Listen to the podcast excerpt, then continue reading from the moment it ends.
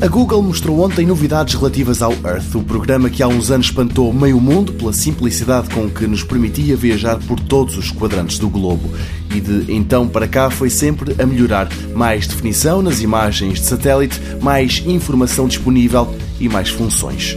Hoje, uma das principais novidades é que esse programa acabou.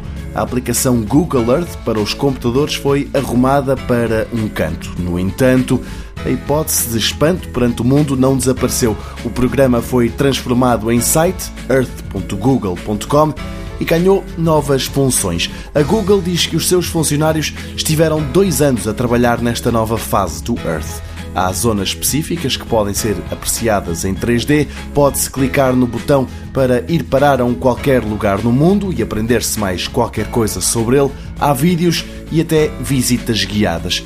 Estas podem ser organizadas por historiadores ou cientistas, como Jane Goodall, especialista em primatas. Aqui a visita é ao Parque Nacional de Gombe, na Tanzânia, mas há mais por onde escolher. No total, atualmente são mais de 50 as visitas guiadas disponíveis e a Google diz que esse número vai crescer. Relacionado com estas viagens, há os itinerários, que no fundo são uma espécie de pontos de interesse locais a não perder, por exemplo, numa cidade.